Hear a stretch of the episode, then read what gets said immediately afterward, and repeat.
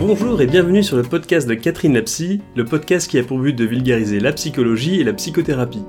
Je suis Fabien, un passionné de psychologie et je vais interviewer Catherine, qui elle est psychologue, sur divers thèmes en lien avec la psychologie.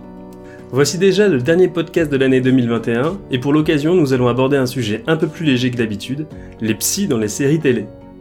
Catherine et moi en avons regardé pas mal tous les deux et nous avons rencontré quelques personnages de psy, souvent un peu loufoques et parfois complètement cramés. Ça faisait longtemps que je voulais interviewer Catherine à leur sujet pour savoir s'ils avaient des côtés réalistes ou non. Pour m'aider dans cette interview, j'ai été aidé par la communauté de Catherine la psy sur Instagram qui souhaitait aussi savoir quels clichés sur les psys sont vrais ou pas. Ce podcast est issu de la version vidéo disponible sur YouTube. Ne vous étonnez donc pas d'avoir des extraits de séries ou de films au cours de cet épisode. Si vous appréciez notre travail, pensez à nous laisser une note ou un commentaire sur votre plateforme de podcast préférée. Cela nous permettra de nous faire connaître et va nous encourager à poursuivre cette aventure. Et si le thème de la psychologie vous intéresse et que vous voulez en savoir plus, vous pouvez vous abonner à la lettre psy, notre newsletter qui sort toutes les deux semaines. Catherine et moi, nous vous proposons des articles de fond, des chroniques de livres, de films, évidemment des séries, mais tout ça en lien avec la psychologie. Vous y trouverez aussi toute notre actualité avec les infos sur les prochains lives, nos sorties de vidéos ou de podcasts. Pour vous abonner, rendez-vous sur catherinelapsy.com tout attaché. Et maintenant, il est temps de savoir si les psys dans les séries sont réalistes ou pas. Dans les séries euh, Gypsy et In Treatment, les psys, ils ont quand même des super grands bureaux. Est-ce que est-ce que c'est vrai? Bon, je sais bien que le gouvernement a dit que les psys euh, gagnaient beaucoup d'argent, mais dans la réalité, euh, euh, les tailles des bureaux des psys, en tout cas ceux que je connais, et en France, parce que c'est ceux-là que je connais, les bureaux sont pas du tout aussi grands que dans la série Gypsy, et encore moins dans la série In Treatment. J'adorerais avoir un super grand bureau comme ça, mais en fait, ça coûte hyper cher et ah c'est pas des bureaux en fait, c'est des lofts qu'ils ont. Bah ça fait un peu ça, franchement. Euh, écoute, moi, euh, si vous connaissez des psys qui ont des, si vos psys ont des très grands bureaux, bah écoutez, c'est chouette. Mais euh, clairement, moi, la plupart de mes collègues, moi j'ai commencé dans un bureau, j'avais 10 mètres carrés, donc c'était pas énorme. Aujourd'hui, j'ai 15 mètres carrés, c'est assez correct. Alors je sais qu'il y a des collègues qui ont des bureaux plus grands, mais en fait, ils pratiquent depuis longtemps et donc bah ils ont pu acheter leur cabinet.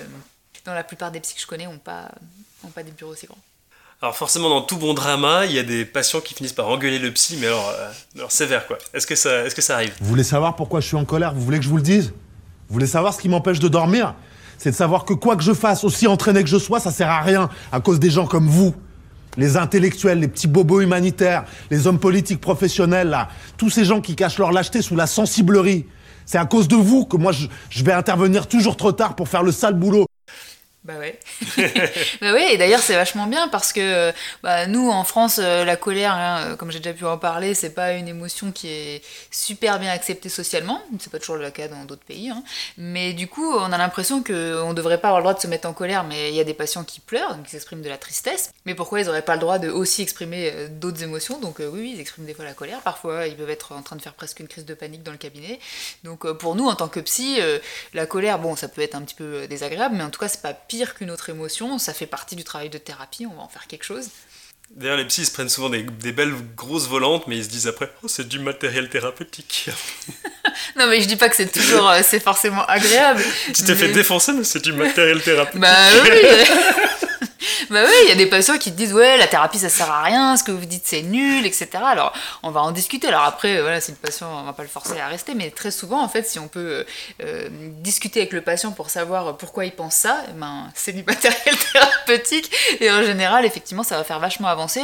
Régulièrement, ça va être des gens par exemple euh, qui ont jamais été écoutés donc euh, ils pensent que pour dire quelque chose d'important, ils sont obligés de le dire avec agressivité.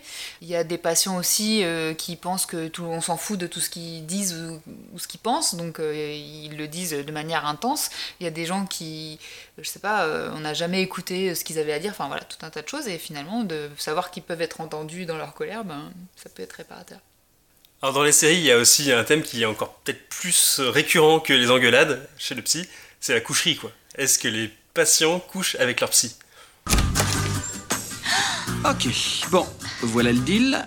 On peut se faire autant de câlins tout nus que vous voudrez, mais en échange, vous allez devoir m'écouter.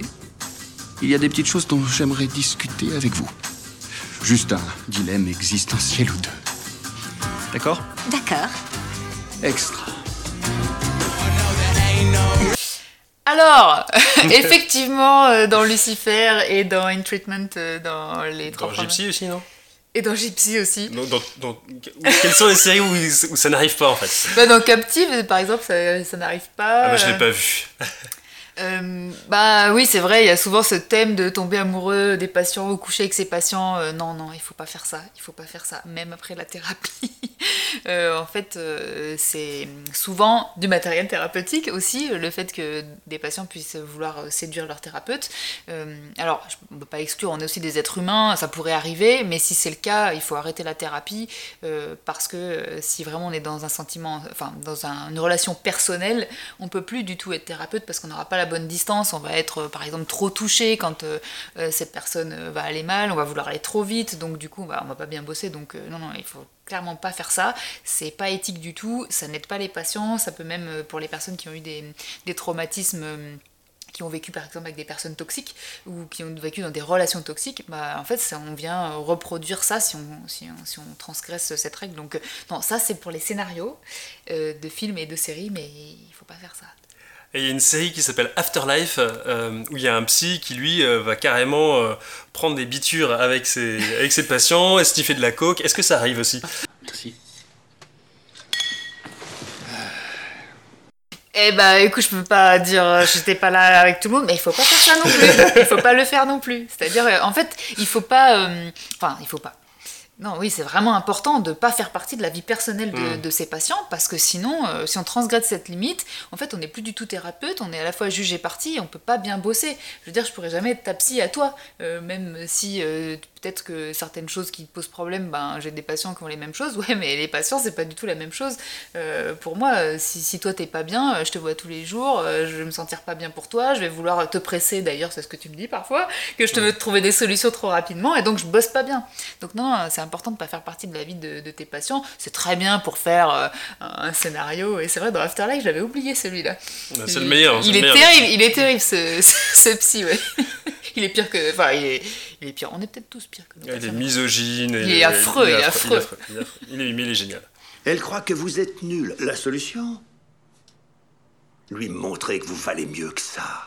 Lui montrer votre paire de couilles. Vous comprenez? Mentez-lui. Trompez-la. Devenez un mec. Est-ce que les psys peuvent aussi être les, les psys de, leur- de leurs copains ou de leurs collègues de travail, comme on peut voir dans les séries euh, médicales, un peu comme euh, New Amsterdam, c'est ça? Ouais, dans New Amsterdam, on voit euh, euh, le docteur Fromm qui effectivement est vraiment, enfin, le psy de son pote, quoi. Iggy, Iggy, Bonjour. j'ai besoin d'un conseil. Écoutez, Vicky, je dois gérer un cas très complexe et si ça ne vous embête pas. je- L'épouse d'un patient m'a fait des propositions d'ordre sexuel. C'est bon, d'accord. Allez-y, expliquez-moi. Vous êtes sûr qu'elle vous fait des avances? Pourquoi ça semble si incroyable à tout le monde? Elle m'a chuchoté à l'oreille, elle m'a caressé les épaules et elle m'a même tripoté les fesses. Dites-moi ce que je dois faire, par pitié. Ah, je vois. Très bien. Je dirais que ça ressemble énormément à un transfert Ça érotique. veut dire quoi ça? Vous pouvez Oui, être bon, plus d'accord, je vous explique. Oui. Lorsqu'une personne est dans un état d'hyper-émotivité, il peut arriver qu'elle reporte ses émotions sur son thérapeute ou son médecin. Vous comprenez? Elle est vulnérable, reconnaissante et ne se rend sans doute pas compte de ce qu'elle fait. Alors mon conseil, c'est de lui parler. Dites-lui que votre relation doit rester professionnelle et qu'elle doit s'abstenir de vous palper le derrière. Merci, merci beaucoup. Je savais que je pouvais compter Oui, sur ça.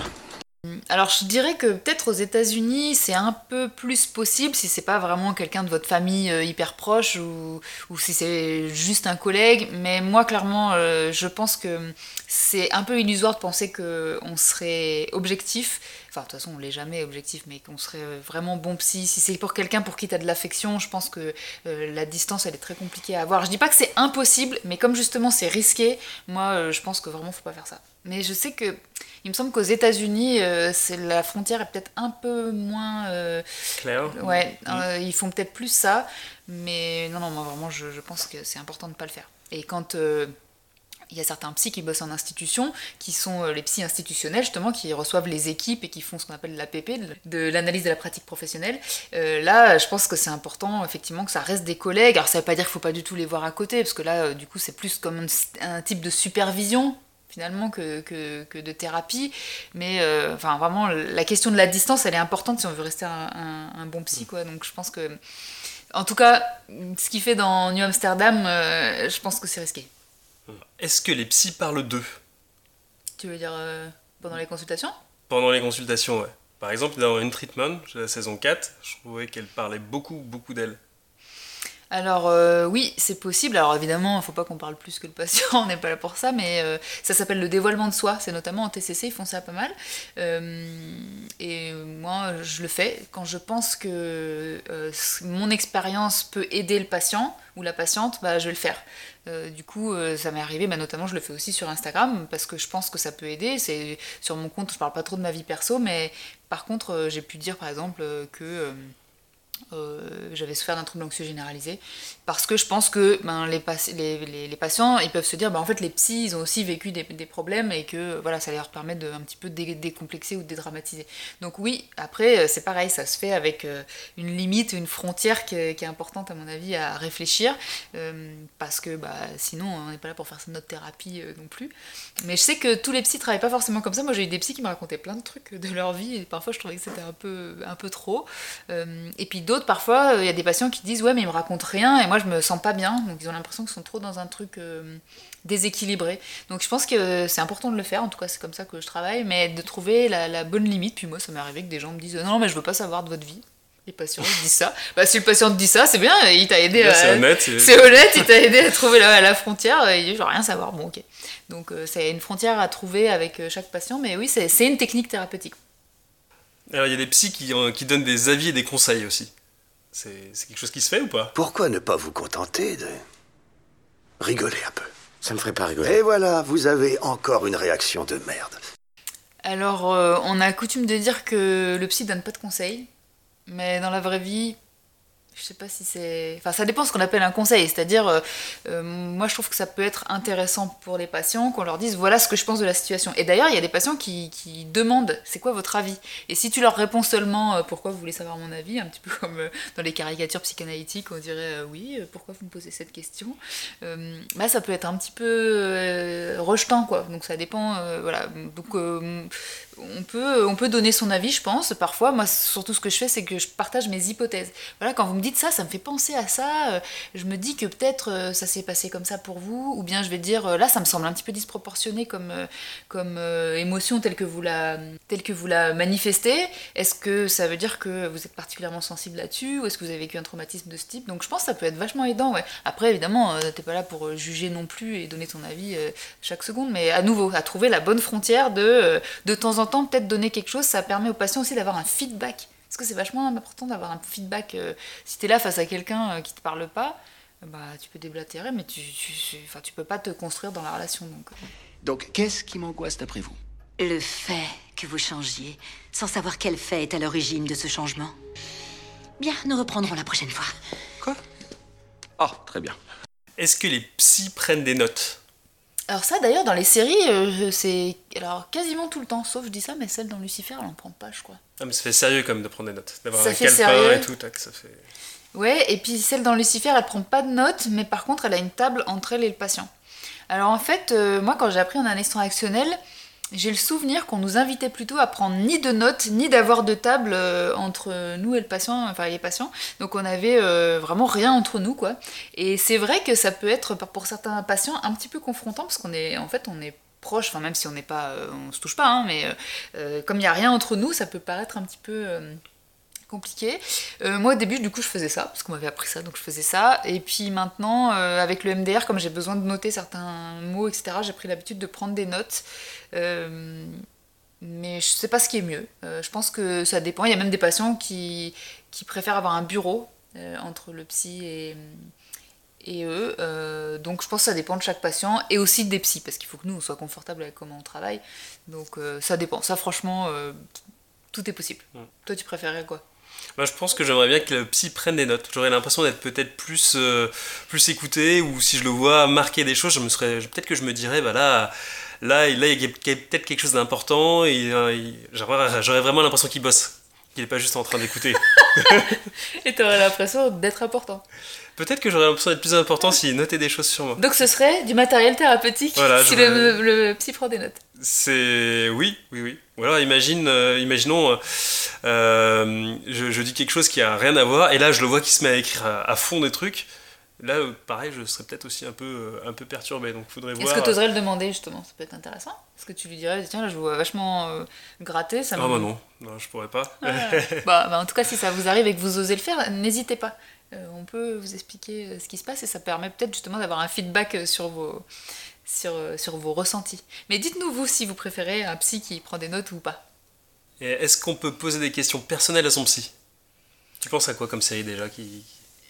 Euh, bah, je pense que hum, dans Lucifer, elle répond aux questions personnelles. Euh, je pense que dans In Treatment, euh, ça dépend. Il y a des fois, il répond, des fois non. Je parle dans les, premières, les trois premières saisons.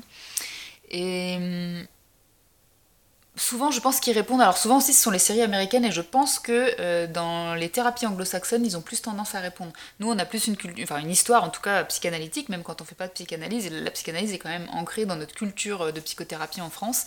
Et donc, on avait plutôt une culture de pas répondre. Euh, moi, je suis pour répondre, alors sauf si vraiment il y a quelque chose qu'on veut pas dire ou qu'on estime que ça n'a rien à voir, ou peut-être on estime que, enfin voilà, ça, ça, ça a pas de sens du tout pour la thérapie.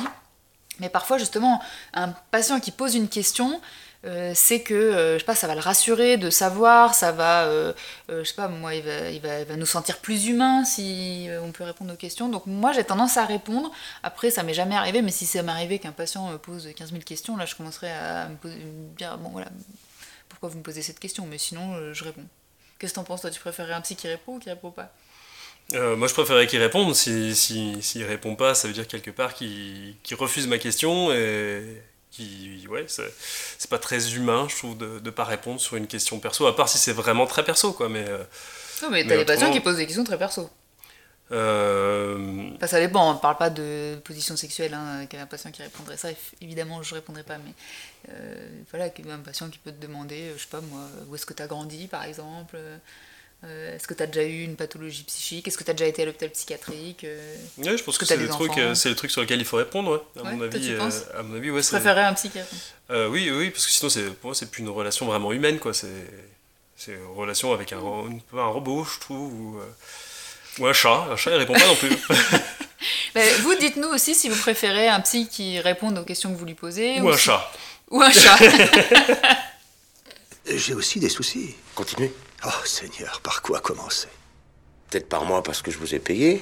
Alors, il y a des séries où on les voit enregistrer les patients. Est-ce qu'on a droit en France de faire ça? Have a seat, please. We can get started. Alors sur le plan légal, euh, je saurais pas te dire. Euh, je dirais même que non, puisque je pense qu'au tribunal, euh, si tu présentes un enregistrement euh, qui n'est pas consenti des deux côtés, je pense qu'il n'est pas valable. Et même d'ailleurs, Mais- l'enregistrement, est-ce qu'il est valable? Je suis même pas sûre. Mais euh, Par- ça, c'est au tribunal. Mais Ouais. sinon. euh, Alors, euh, sur un plan déontologique, non. Tu ne peux pas enregistrer si tu n'as pas demandé l'accord du patient. Donc, à chaque fois que tu enregistres, euh, donc moi, par exemple, j'enregistre de temps en temps parce que, bah, comme tu sais, peut-être vous savez, je suis en train de préparer ma certification euh, en analyse transactionnelle et donc je dois présenter des enregistrements. Et donc là, euh, tous les enregistrements, euh, je, demande l'avis au patient au début de séance. Est-ce que vous êtes d'accord que j'enregistre? Ça m'est jamais arrivé, mais si le patient disait non, bah, je- j'enregistre pas. Souvent, ils disent oui. Et du coup, je mets l'enregistreur. Enfin, pas au milieu parce que sinon un peu ça, ça va nous perturber, tu vois, mais, euh, mais euh, je- comme ça ils le voient et quand je l'éteins, ils savent que Ils je savent l'éteins. quand c'est le début, Ouais. quand c'est la fin. Exactement. Et ça m'est même arrivé qu'une patiente me demande euh, pourquoi je voulais enregistrer. Euh, elle disait est-ce que c'est parce que j'ai. Enfin, elle avait, elle avait entendu que c'était pour ma certification, mais elle m'a dit euh, oui, mais est-ce que ça veut dire que mon cas est particulier, etc. Enfin voilà, donc euh, alors, il se trouvait que non, parce qu'en fait, euh, pour la certification, c'est en plus on s'en enfin, on s'en fiche de ce Mm. que dit le patient, c'est on veut, on veut m'analyser moi en fait dans, dans l'examen que je vais passer, donc peu importe ce que dit le patient, mais voilà, n'hésitez pas si. Et puis surtout, n'hésitez pas non plus à dire non, quoi, si vous voulez pas, parce que moi, ça a été difficile pour moi au début d'enregistrer pour ma certification parce que je me disais que moi, si on m'avait demandé, j'aurais dit non.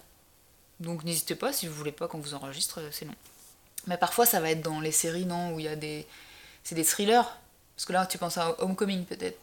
Euh, ouais, c'est vrai. Mais c'est vrai qu'il y a une dimension scientifique. Mm. C'était un peu un une psy qui, qui, qui, voilà, qui travaillait avec les, les, C'est dans une institution. dans ouais. une institution avec un truc médical autour. euh, Je veux pas spoiler, mais, mais ouais. Donc, euh, donc euh, je comprends que Mhm. peut-être pour le côté scientifique un peu de la chose, ils avaient besoin des enregistrements. Peut-être qu'ils ont fait signer euh, un truc au départ. euh, et puis peut-être que si on parle de, de- d'enquête criminelle, alors là, pour le coup, c'est peut-être, euh, on a peut-être le droit de. Je serais quand même pour quand même qu'on, prévienne ou qu'on demande euh, l'avis du patient. Mais en tout cas, en libéral, on n'a pas le droit de le faire si, si on n'a pas demandé. Alors, Catherine, toi, quelles sont les séries où il y a des psys qui t'ont le plus plu? Bon, moi, j'adore Lucifer. Bon, je suis un petit peu, je suis facile, moi. c'est pas du grand scénario, mais c'est très drôle. J'ai beaucoup rigolé, donc euh, je suis d'accord avec toutes les personnes qui ont dit qu'elle était super, la psy. Elle est très drôle. Euh, voilà, elle est pas éthique du tout. hein, elle couche avec son patient, ça va pas. Mais c'est un patient spécial quand même. Puis il est très beau, non? Euh, Afterlife, je suis d'accord avec toi, je l'avais oublié, c'est vrai. C'est toi qui me l'as fait rappeler, mais il est, il est, il est affreux, ce psy, il est très très drôle. Et puis moi j'adore le psy de New Amsterdam. Il est tellement humain, et puis dans la saison 3, euh, il est vraiment, voilà, on est, elle est centrée pas mal sur lui, on voit plein de choses euh, de, lui, et, je trouve que vraiment, il me fait penser à Irving Yalom, qui, comme tu sais, est un des- de mes psy euh, idoles. Euh, si vous le connaissez pas, c'est un psychothérapeute américain qui a écrit euh, des romans. Maintenant, il est assez âgé, il doit avoir 85 ans. Mais il a écrit des romans et des essais euh, de psychothérapie sur sa manière de travailler. Et lui, il est vraiment beaucoup dans dans le dévoilement de soi, justement, le partage de ce qu'il ressent parce qu'il pense que c'est thérapeutique. Et, je trouve que le Dr. Fromm dans New Amsterdam, ressemble à ça. Et toi? Euh, moi j'ai bien aimé. euh, alors mon psy préféré c'est celui de Afterlife parce qu'il est vraiment, il est vraiment nul quoi. Il est, tellement nul qu'il est génial. Et euh, mais autrement, autrement j'aimais bien euh, Julia Roberts quand elle joue dans Homecoming. Je trouvais qu'elle était, était bonne psy. Euh, alors c'est une bonne psy, euh, on a l'impression que c'est une bonne psy. Il se passe des choses derrière, elle est, elle est, elle est pas clean. Un mais, peu, ouais, elle est- mais, mais en tout cas à première vue, elle est, elle, elle est, elle, est chouette. Euh, mais voilà, c'est un, thriller et, et c'est une psy qui, a, qui, voilà, qui, qui est un peu machiavélique aussi, donc donc c'est. c'est voilà. Mais ce qui est intéressant, c'est qu'elle est ambivalente, justement. Elle est. Elle assez humaine parce que euh, bah, la- le plus proche de la réalité, c'est quand même l'ambivalence. On est rarement tout blanc ou tout noir. Et effectivement, elle est, elle est ambivalente, elle est pas mal, le personnage est pas mal foutu. Ouais. Et puis je me suis attaché aussi au personnage de In Treatment, enfin euh, du coup en thérapie en français, la version française, parce que la Mm. saison 4, j'ai pas, elle m'a pas, elle m'a pas accroché. Dans la version américaine. Dans la version américaine, ouais. Mm. ouais. Mais la, la version française, j'avais, j'avais bien aimé, j'aimais bien le psy, même si c'était un psy euh, un, peu, euh, un peu distant des fois, euh, pas parfait du tout, mais... Mais justement, je trouve que c'est intéressant, ça montre que bah, on est des êtres humains, que nous aussi, euh, on a vécu un certain nombre de choses. Euh, Lui, notamment, euh, ses vulnérabilités, elles sont vis-à-vis de son couple. D'ailleurs, ça a été repris après euh, dans la version française. Et c'est c'est chouette, je trouve, de montrer dans des séries comme ça que bah, nous aussi, on est des humains. Et la plupart d'entre nous, on a eu des pathologies, on a pu voir des psychiatres, avoir des médicaments, aller en hôpital psychiatrique pendant quelques séjours. Et bah, ça n'empêche pas de faire des bons psys. Je le dis parce qu'on a souvent des questions comme ça avec les collègues sur Instagram de savoir euh, est-ce que je peux être psy si, euh, je sais pas, moi j'ai un trouble anxieux, si j'ai fait une dépression, si je suis déjà allé à l'hôpital psychiatrique? La réponse est oui. Enfin voilà, la question, on peut se traiter. euh, Et puis on peut en faire une force aussi parce que parfois, bah, quand les patients nous, décrivent ce qu'ils ont vécu et, et les terreurs qu'ils peuvent avoir, ben, en fait ça nous parle et on sait exactement de quoi il s'agit. quoi. On va en terminer là-dessus. Euh, on va regarder tout un tas de trucs que vous nous avez conseillés, puis peut-être on vous refera des vidéos de ce type. Dites-nous si ça vous intéresse qu'on vous en fasse d'autres comme ça. On a prévu éventuellement de vous en faire une avec les films aussi, euh, parce qu'il y avait tellement de choses, on pouvait pas euh, tout. Mais C'est pareil, série et film, parce que sinon ça faisait trop. Voilà. Donc dites-nous si ce type de vidéo vous intéresse, ou sinon on en fait plus. Hein. Si vous avez envie d'avoir plus de contenu euh, sur la psychologie, vous pouvez vous abonner à notre lettre psy. On l'écrit tous les deux, Catherine et moi, euh, avec dedans effectivement des séries, mais aussi des livres, euh, des films, des jeux vidéo et tous les articles que Catherine écrit sur, euh, spécialement sur la lettre psy, qui, sont, euh, qui seront disponibles dessus. Elle sort toutes les, toutes les deux semaines, c'est ça et, euh, et puis voilà, donc vous, vous pouvez vous abonner en allant directement sur catherinelapsy.com tout attaché. Vous avez euh, une boîte où vous pouvez indiquer votre email et vous recevrez ensuite la newsletter gratuitement. Je suis fatigué. Je suis fatigué de toutes ces conneries. Entendre mes clients pleurer toute la journée, ça déteint sur moi. J'en ai plein le cul.